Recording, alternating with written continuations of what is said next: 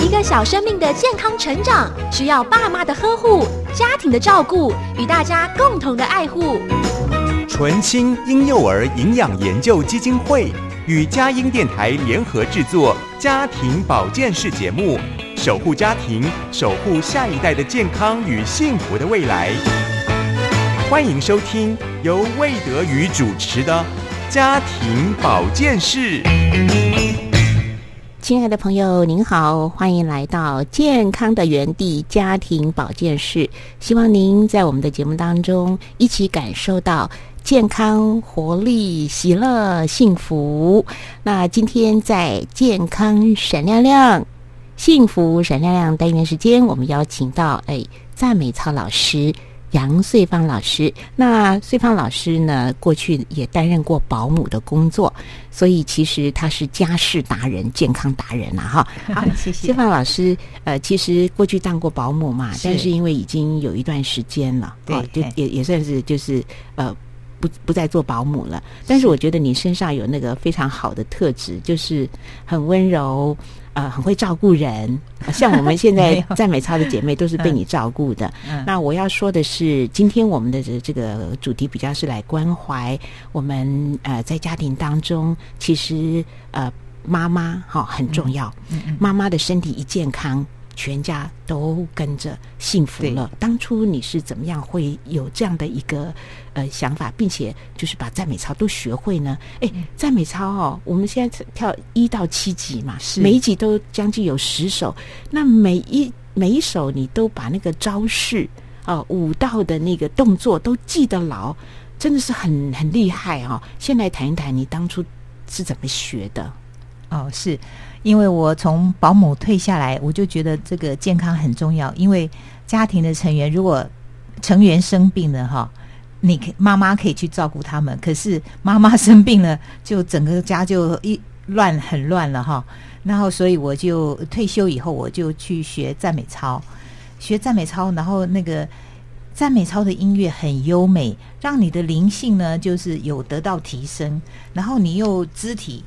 呃的运动哈，嗯，然后就是身身体、心灵都非常的健康，然后我就有心要把这个赞美操学好。那我头先就想说，我就做一个跟随者就好了哦。没想到就是上帝界也为我开路，然后我都常常就是说我都学不会哦。上帝，我我真的是笨，然后手肢体是很很很差的，然后上帝就祝福我，上帝就我跟神祷告的时候，神就说嗯。你没有关系，我会教你，我会带你这样。然后，哎，我这样很难的动作，我也都能够哦记下来。然后，我也觉得说，我既然运动是让自己健康，然后我就要天天的哦来运动，然后也希望呃带给我们团员哈能够也健康的生活。然后最近，尤其是我听到团员说。呃呃，有一个团员就说，嗯，他因为跳赞美操，因为一直教教导我们要喜乐，嗯，然后他竟然他失眠就好了，我心里非常安慰。哦，原来哦，上帝使用我可以去祝福别人，然后呃，让呃大家也能够健康。因为我自己跳了赞美操，我的晕眩哦，因为我是遗传性的晕眩，然后我就因为这样，哎，我的晕眩也好了。便秘，我是从小到大都便秘。然后，然后我驼背，从小就驼背，因为我背肌没有力量。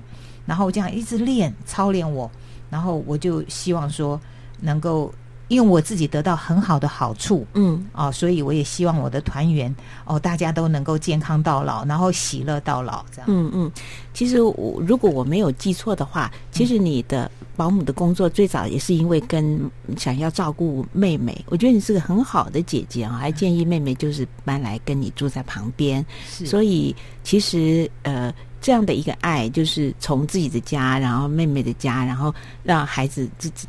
他们都长得很好哈，那我觉得呃，你还心有余力再去学赞美操等等，就是这个关心哈，一直就是在扩扩展。上帝给你很大的一个爱心，但是爱心要执行起来的时候，哈、很需要智慧，很需要时间管理。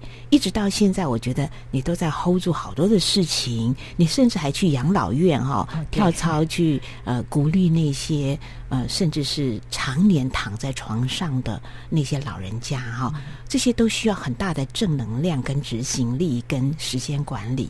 规划等等，是不是可以跟我们听众朋友谈一谈？呃，你怎么样都可以早睡早起哈？那因因为我我在很惭愧啦，就是说我跳赞美操虽然有参加，但是我常常都去的时候都太晚了，都到八点了，甚至已经要唱那个主导文了，最后一首了，我好羞愧啊哈。呃，但是我要进步哈，所以我想请教穗芳老师，你怎么样在很繁重、很繁忙的工作当中，呃，能够都尽量的，就是把时间安排好，把工作安排好呢？嗯，呃我觉得现在科技很方便，然后其实我我其实我很笨，我什么都不会，所以但是我是尽心想说把家庭都维持好。那像现在有什么智慧锅、气炸锅、电锅、电子锅，还有烤箱，所以就是诶也超呃还有焖烧锅，嗯所以我如果早上要出去的话，我就可以早上就焖烧锅煮了以后，然后就在在家里焖，然后你出去办你的事情。嗯然后呃，所以我我觉得现代科技给我们很大的帮忙啊。嗯，所以首先要注意有好的工具对，哦。嗯你你家的工具，你刚才讲一下气炸锅，气炸锅、嗯智慧锅，然后烤箱、嗯电锅、电子锅、焖烧锅。啊，呃，气炸锅是怎样的锅？气气炸锅就是嗯，可以无油料理，大概料理些什么东西？也它它是烤箱的概念比较多，因为但是它是可以比较均匀的烘烤哦，那你大概烘烤些什么？鱼啊、鸡肉啊、哈烤鸡翅啊、可乐鸡翅这种烤的，可以烤这么多东西啊？对对对。然后豆腐也可以，甚至也可以哦，豆腐豆腐也可以去烤啊。对。哦，哎那买这个气炸锅的时候，它会不会有一个食谱给你建议？还是你怎么样知道说它原来还可以这么多的用途？哎，我因为我不小心就是在那个 Google 大师，然后就 Google 一下，然后就就看到哦原来我们有 Google 老师，Google 一下就知好，大家就可以 Google 一下。那气炸锅就是有没有什么危险？听起来气炸，觉得很可怕。没有没有没有哈没有什么危险。哎呀，我真的孤陋我寡闻啊常常是烤烤地瓜，烤地瓜哈。对，哦，好，那会我就用那个微波炉先微波，嗯，然后再去气炸锅烤，很快。气炸锅它是用电吗？对，用电电哈嗯好，因为我家没有气炸锅，我女儿家有气炸锅啦哈，所以我觉得呃，在工具上面大家可以互相互通有无啦。呃，第第一次听气炸锅是最近听我女儿讲，现在听到穗芳讲哈啊，那再来请教一下哈，什么叫做智慧锅呢？智慧锅它也是高压的原理，嗯但但有点像呃电子锅，但是它又功能更多，这样嗯，比较快速。可以煮些什么呢？哦，那个什么红豆啊、花生啊，然后牛肉炖牛肉通常要很久，可是那个就很快。嗯像我昨天煮饭七分钟，就用智慧锅煮，对，智慧锅就是煮饭，它它暖暖暖暖锅以后嗯七分钟嗯饭就好了。嗯，OK，所以我昨天本来出去玩，回到家，我一进家门，我女儿就说：“嗯妈妈，你来不及了，煮饭。结果你七分钟”就结果做好了，那对，半、啊半个钟头就上菜。好厉害哦！对原来工具很好，哈，还有焖烧锅。对，像你今天出来有没有先焖烧锅一个什么东西？因为我我昨天就已经焖烧锅已经熬鸡汤熬好了，啊？嗯。哎，鸡汤的话，你通常是会买鸡架子，还是说怎么样可以比较经济实惠的熬出很好的鸡汤啊？嗯，我就是鸡骨先，因为现在小孩子都不喜欢啃骨头，嗯。然后我就先鸡骨，然后去熬汤，嗯。熬汤，然后肉另外再煮，嗯，肉煮好，比如说呃那个麻油鸡，嗯嗯，你姜和那个鸡肉先煸煮，嗯，然后煮炒了有点有点焦焦的，对。然后再下那个你熬的那个鸡骨汤，哦这样哦子然后再放一点杏鲍菇啊，嗯嗯嗯，真的是枸智慧的富人呐、真的，我觉得在时间管理啦，还有就是先后次序弄好了，其实生活还是品质蛮好的，还可以出去玩，是对不对？真的好羡慕哦，哈！好，谢谢非常谢谢穗芳老师接受我们的访问，下次再会喽，哈，好拜拜，拜拜。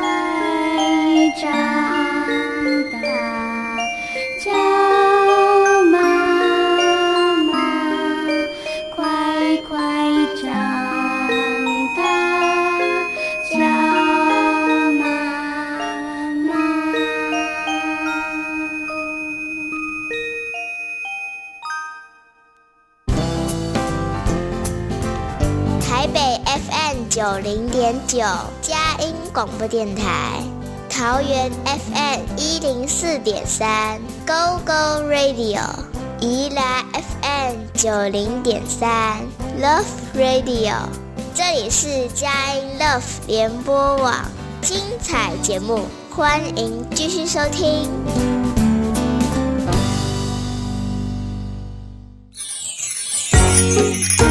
健康闪亮亮，幸福闪亮亮，这里是家庭保健室。医师来开讲，营养专家来分享，欢迎来到家庭保健室。健康小叮咛，祝您平安喜乐又健康。亲爱的朋友，您好，欢迎来到家庭保健室，我们的主要的单元医师来开讲。今天邀请到的是淡水马街医院小儿科李忠林医师，李医师您好，欢迎来到家庭保健室。啊、来，主持人好，那各位听众朋友大家好。是李医师今天预备要跟我们讲的医疗主题是哪一方面的？呃，那今天为各位听众听听众朋友带来的主题是新生儿筛检。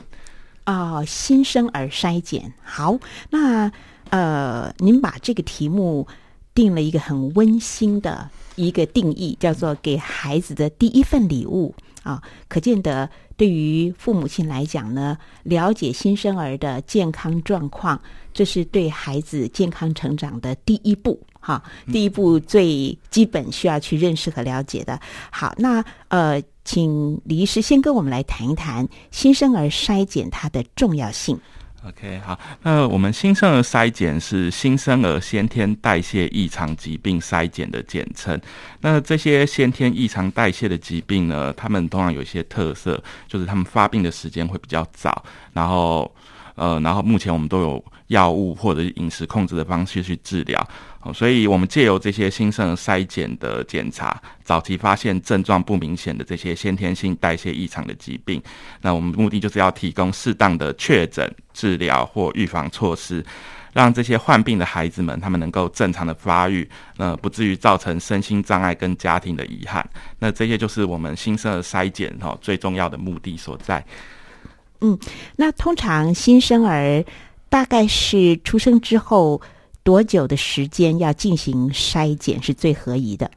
啊，那目前新生儿筛检的规定是出生满四十八个小时之后，那我们会从新生儿的脚跟那边采血，然后滴在专门分析的纸片上，那我们称这种纸片叫血片，那我们再去进行分析。分析的时间他们是三天七十二小时内会有报告出来。那如果中间有有阳性或疑阳性的状况的话，那就会通知医院，那医院会再通知。通知小朋友的家属，把小朋友带来，我们再进行第二次的复检。嗯，听起来就是整个筛检是四十八个小时之后出生，四十八个小时之后哈。呃，这个对于新生儿他的代谢异常的状况的了解，那么快就进行一个筛检，大概是。呃，以我们国家来讲，哈，大概是从民国几年的时候开始有这么样个体贴入微的对新生儿的照顾跟筛检。OK，那我们最早的话是在民国七十四年开始进行全国性的新生儿筛检，那那个时候的筛检的项目大概就只有五项。那到民国九十五年的时候就增加到十一项。那在最近的话是在民国一百零八年的时候再把扩大筛选到。二十一项，那就是在出生四十八小时后才巧跟鞋就可以完成这二十一项的新生儿筛检。那除此之外呢，这二十一项筛检是国家帮你付钱的哈。那还有其中还有其中还有十一项是自费的项目。那这些项目在医院婴儿室的时候，护理人员都会跟你解释。解释说我们有哪我们新生的项目筛检是怎么这样的进行？那有哪些自费的项目？那家属可以依据自己的需求呢，决定需不需要进行这自费的筛检。那至于这二十一项项目是所有的小朋友。所有小孩只要在医院或诊所出生的，哈，那一定都会进行这个检查，就是国家公费的部分。呃，是的，哈，好，那听起来哈，七十四年一开始的时候有这个新生儿筛检，只有五个项目，然后到民国九十五年就增加到十一个项目，到一百零八年的时候竟然增加到二十一个项目。对于我们这些呃外行，对医疗比较外行的人，看起来就觉得说，哇，一个小小的小 baby 出生。第二天哈，四十八小时嘛哈，第二天就要去接受二十一项的检检查，觉得很，哎，这个小孩子能够承受吗？那究竟筛检的方式是怎样的？呃，是不是因为这个筛检的器材跟医疗的技术一直不断在进步，所以其实它的没有那么的繁复？因为我们听起来二十一项，以为是一项一项一项的要去做，是怎样的进行？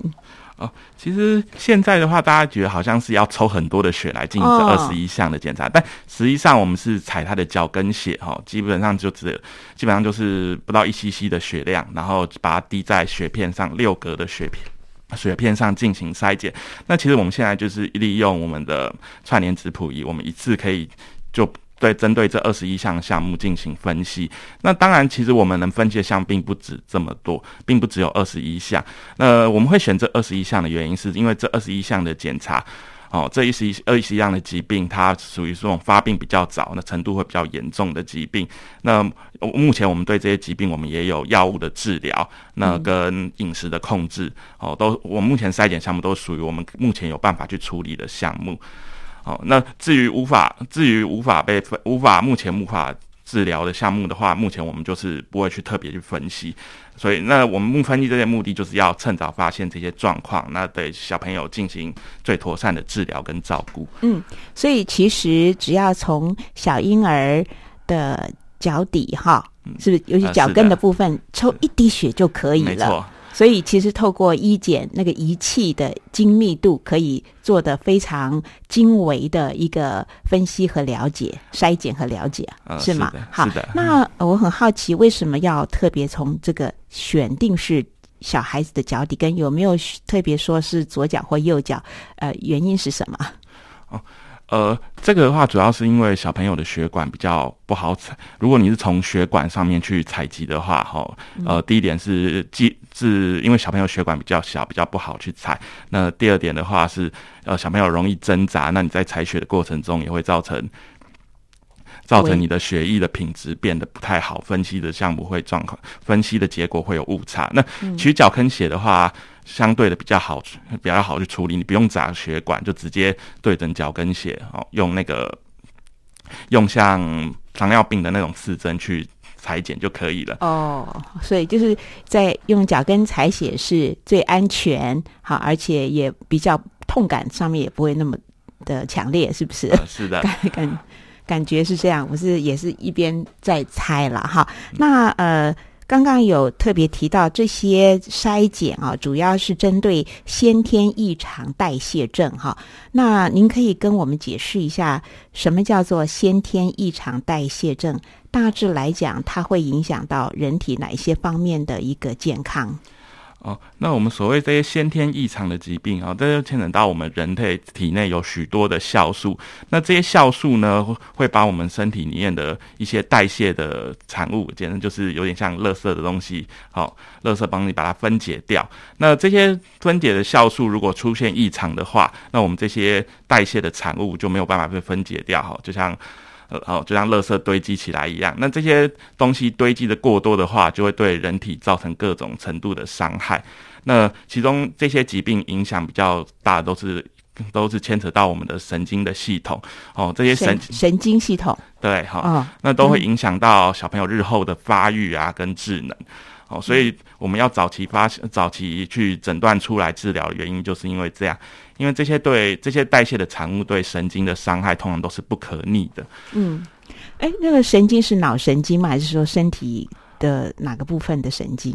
哦，通常它都会影响到脑部的发育，还有其他的哦其他相关联的连的神经的状况。那它还会堆积在其他的器官，像有的是会堆积在心脏，有的堆积在肝脏、肾脏，那造成这些器官的伤害。哦哦，所以不但是对脑神经，而且是五脏六腑，也也也有可能都会造造成这样的一种先先天代谢异常，呃堆堆积那些垃圾，造成里面五脏六腑的伤损了哈。好，呃，我我们有关于这个新生儿筛检的话题呢，我们先聊到这里，分享到这里，我们。进进一段呢，非常可爱有趣的儿歌音乐，轻松一下。待会儿再继续的请教淡水马街医院小儿科李忠林医师。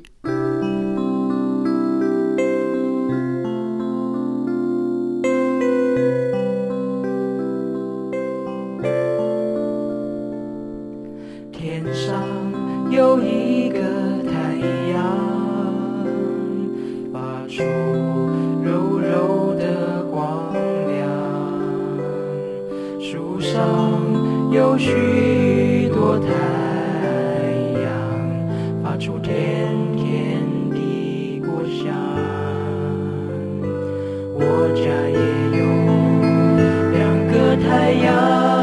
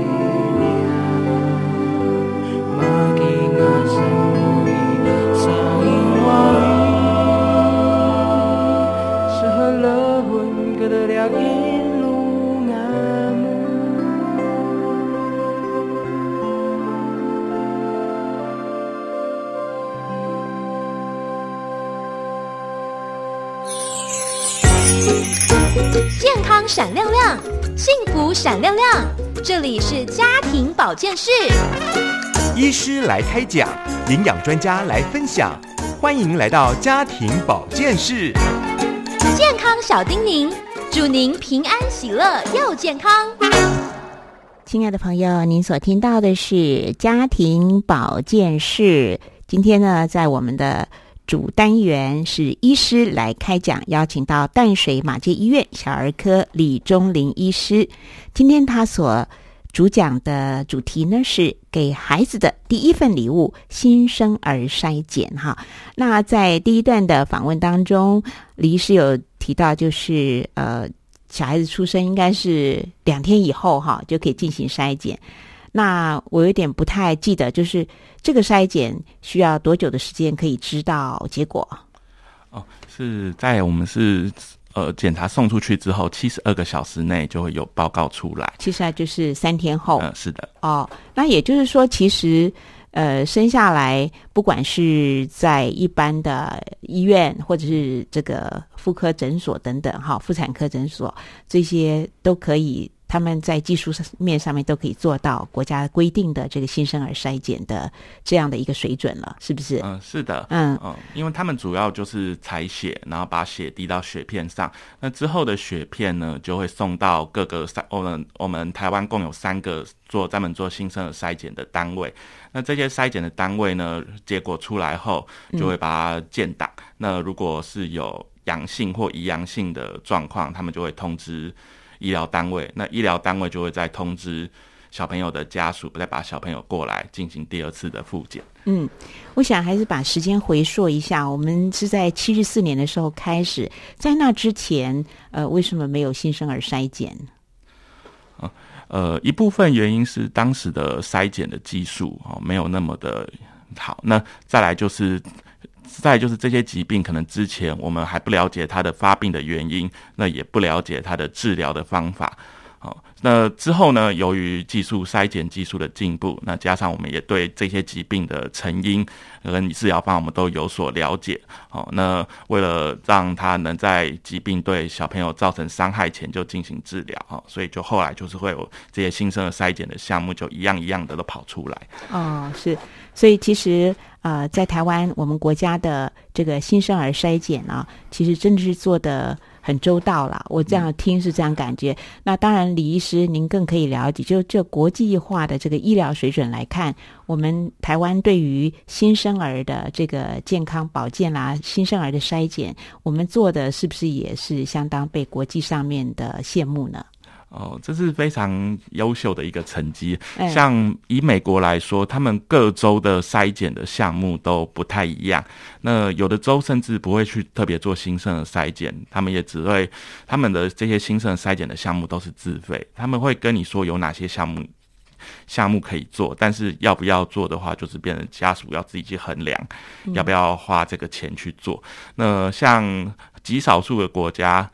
家有像有做这种国家公费的这种新生的筛检啊，像是日本、韩国，但他们筛检的项目也并没有像我们那么多，所以我觉得这一点是我们相当可以自傲的地方。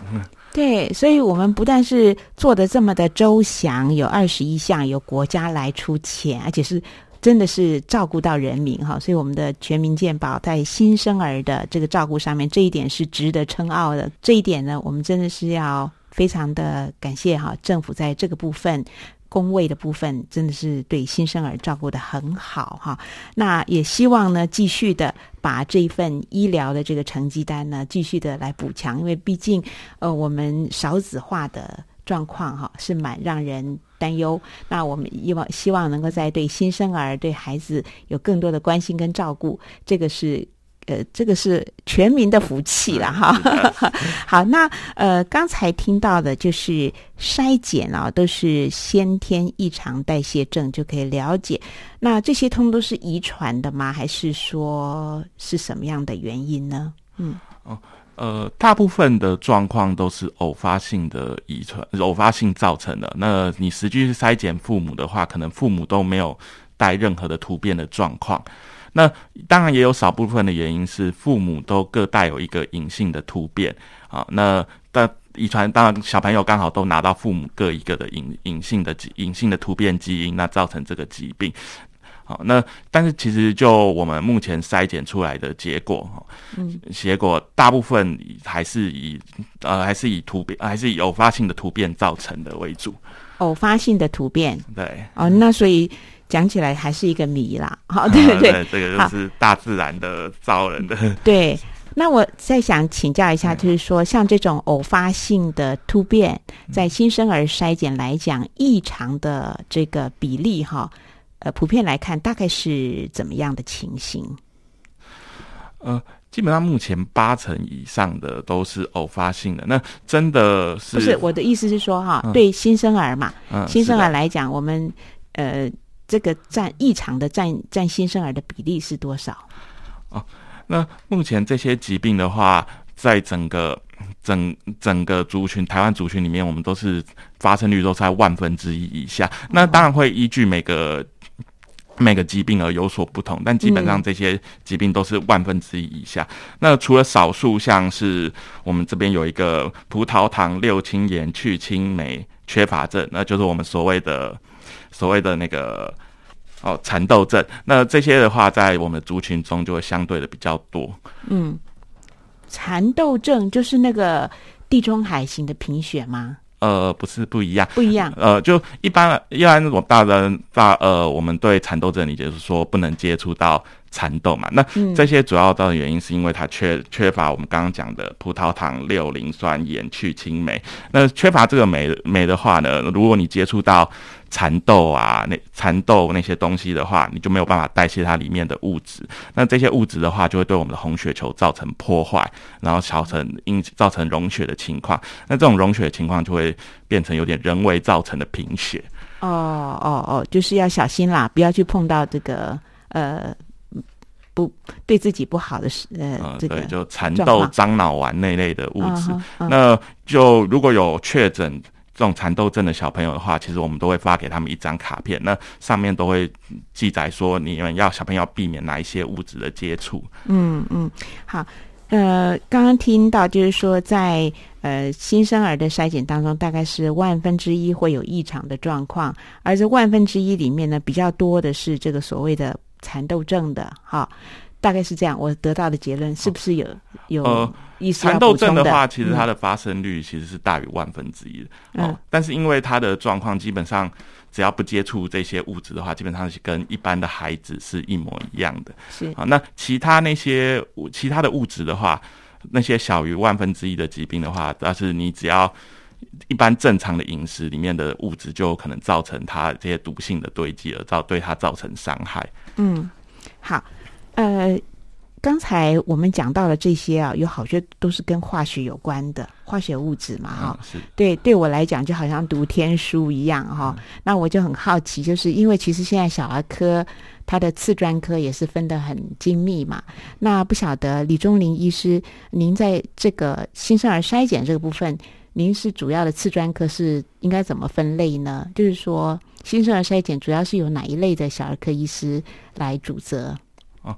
那就我们来分类的话，其实是小儿遗传代谢专科来呃来负责这些项目的项目的检查以及后续的诊断与治疗。嗯，小儿的遗传代谢专科哈，其实讲到遗传代谢很多的问题，您刚刚讲说是那种偶发性的哦，真的是会让人家感觉到是一个谜。那就您自己来讲哈，呃，您的呃。接触的临临床的啦，或者是说筛检的结果的这些数据啊，呃，您自己感觉到是是有跟环境因或者遗传因是有怎样的一些关联吗？您有没有一些什么心得？哦，呃，那其实很多，其实我们这些这些罕见疾病啊，哦，那以前的话是以前的话是因为我们没有。检查的我们检查的技术哦，没有，并没有那么的先进哦，所以很多都只是最后就是被家属带来，然后最后的结果就是你也找不到他的答案，那最后的结果就是有点不了了之。那我们就是只能针对他的症状哦去进行治疗，就是有点头痛医头，脚痛医脚的概念。嗯，但后来随着我们的检查的技术哦越来越进步哈，那这些疾病就一个一个都被我们找出原因。那找出这些疾病的原因呢？哦，最重要就是一方面是给小朋友哈，我们有一个明确的治疗的方向。那另一方面是给家长哈，尤其是他们如果之后还是希望有希望有有有下一个孩子的时候，那这些我们都可以，这些检查的结果都可以给他们日后要要有下一个孩子的时候一个很重要的参考。嗯，那李医师，您当初会选择这个遗传代谢这个专科？是特别吸引你吗？还是有些什么特别的原因？啊，呃，我们选了遗传专科的原因，是因为它其实牵扯到我们现在哈，大家都知道基因体学的遗传，基因体学的研究是一个很热门的项目。基因体哈，基因的研究。那那就小儿科的这个领域来讲，会接触到接触到这个项目的最多的就是我们这个小儿遗传的次专科。嗯那选择这次专科的原因呢，就是希望能借由学习到这些知识，然后然后对。嗯哦，对我们这些基因的研究啊，这些就是这我个人的兴趣，嗯，个 嗯，个人有，对啊，其实有了兴趣呢，才会有更呃强烈的那个动力哈，去做深度的一个研究，还有那个在临床的诊断上能够源源不断的有这样的一种使命感跟这样的一个动力。那呃，刚才我们讲到，就是说透过了新生儿的筛检，呃，有知道有蚕豆症哈，其他的罕见疾病，你要不要也列举一些，跟我们做一些说明？哦，那我们从最早的哦，民国七十四年的五项项目哈、哦，那大家可能中可能在日常可能在在接触一些报章杂志的时候都听过，像是高关氨酸尿症啊、半乳糖血症、苯酮尿症啊、先天甲状腺低能症，还有我们刚刚说到的葡萄糖六氢酸盐去氢酶缺乏症，就是所谓蚕豆症。那后续九十五年又增加了其中六项，叫像包括了先天性肾上腺增生症、那蜂糖尿症、中链辅西辅酶 A 去氢酶缺乏症，然后戊二酸血症第一型、异物酸血症啊、甲基丙二酸血症。那这些名字其实听起来都好像很复杂，但其实就是说这些都是代表说这些名字都是我们体内堆积物质的名字，或来分解这些堆积物质酵素的名字。好，那我们就是借由这些名字，我们可以知道它是什么物质堆积在体内，或者是什么样的什么样的分解的酵素缺乏造成的。嗯，哦，所以真的是要感谢，就是我们的医疗的技术，还有医检的器材不断的在进步哈。那在国际之间，彼此针对这样的一个遗传代谢的这个医疗资讯，或者是呃专门的一个知识的这个不断的增进嘛，哈，你们是不是也是不断的有开国际性的研讨会，在台湾在提出这个研究论文啊，或者临床的一些报告上面，在国际上的表现是如何？那这个就是我们相当引以为傲的一点哈，就是因为我们都有对所有的小朋友进行这二十一项的新生儿筛检，那这样子的话，我们其实取得的临床的资料哦，会跟其他没有在做做公费筛检的国家比，我们的临床资料就会相当的多。那我们就可以借由这些临床的资料啊，来对疾病的盛行率，然后还有哪些，还有其中哪些突变造成的。造成这个疾病的原因哈，那我们都可以提出一个很崭新的发现哈。那这些崭新发现都会真真呃都可以对未来哈，未来对这些疾病的治疗哦起相当大的作用。嗯，好，非常谢谢李忠林医师跟我们详细的解说。我们再听一首呃可爱的儿歌，待会儿继续的访问李忠林医师。我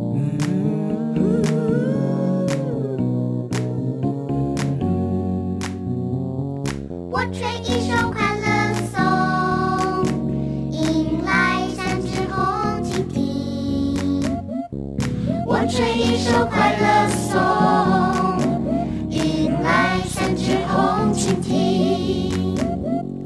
我的拍子快，蜻蜓飞得快。我的拍子慢，蜻蜓飞得慢。我的句子忽高忽低，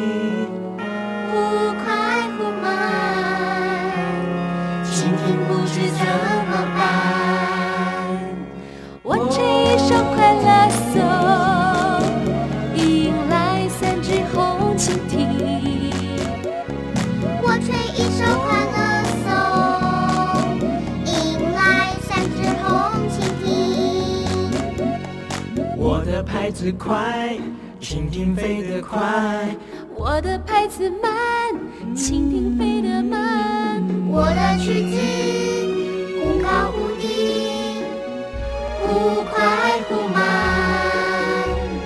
蜻蜓不知怎么办。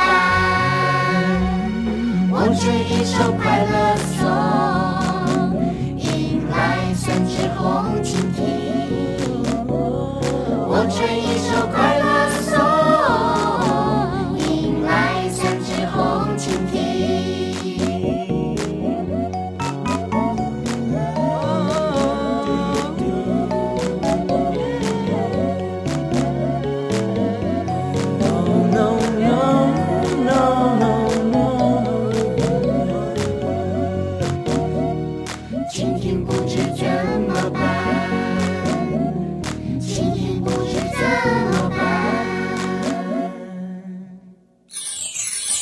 健康闪亮亮，幸福闪亮亮，这里是家庭保健室。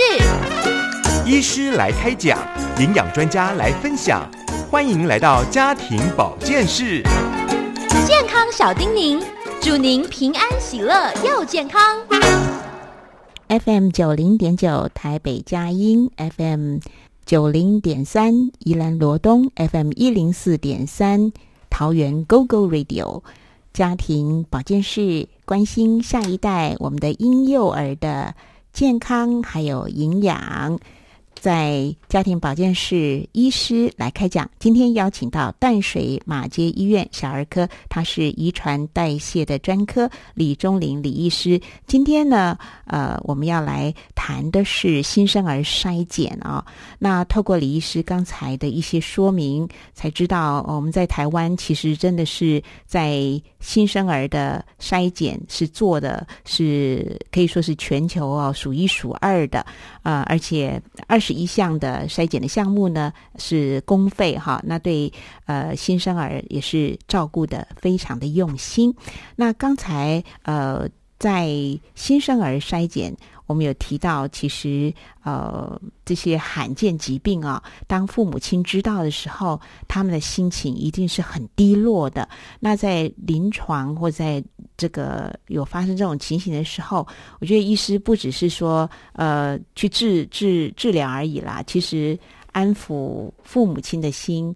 特别是对于父母亲之后呢，要来协助在新生儿的后续的一个照顾、医疗的过程当中，呃，也请李忠林医师来谈一谈您经验过的一些临床的案例，父母亲大概是会怎么样的反应，你们又怎么样的去安慰，或者是呃帮助他们做好对孩子的照顾？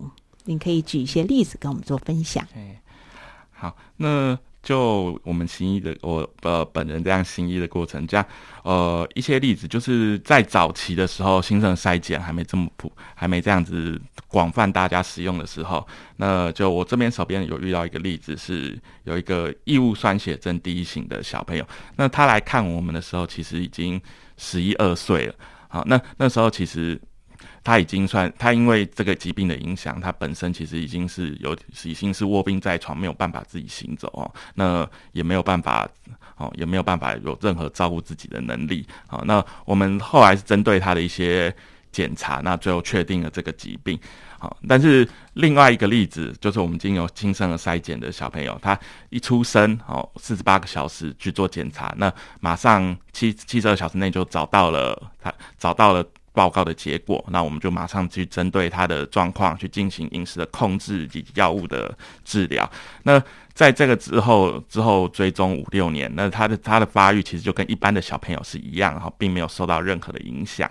那我这些我们都会来鼓励。鼓来鼓励这些筛检最后确诊的小朋友，好、鼓励他们说，哦，我们目前借由这个伤，我们就能提早的发现，好、那我再经由这些治疗，我们有效率的治疗，好、跟饮食控制上，它其实发展会跟一般的小朋友其实是没有任何的差别，嗯，哦，所以说真的遇到了，我们其实就是要鼓励家属说，要跟医院配合哈，啊，我们去来给小朋友做最好的治疗与处理。那之后他们的发展其实就跟一般的孩子是一模一样的。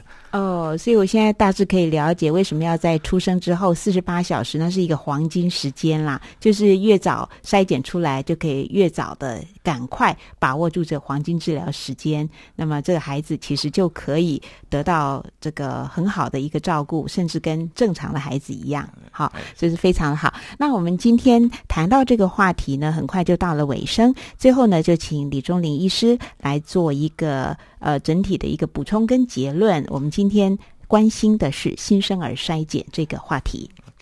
好，那最近这几年常常会发生说，家属就说我我可以晚一点做新生儿筛检嘛？因为为什么？因为他要赶着做，就要帮小朋友做保险。那他们常常会跟我们说，哦，因为有保险哦，那如果筛检出来如果是阳性的话，那他就没有办法进行这个医疗的保险。但实际上呢，在哦，我们国家金管会在一百零一年，他其实就跟各个保险工会各个工会有发出通知说哈。只要投保年龄是新生儿，那他不可以因为新生儿筛检的项目是阳性的，好，然后就拒绝保险。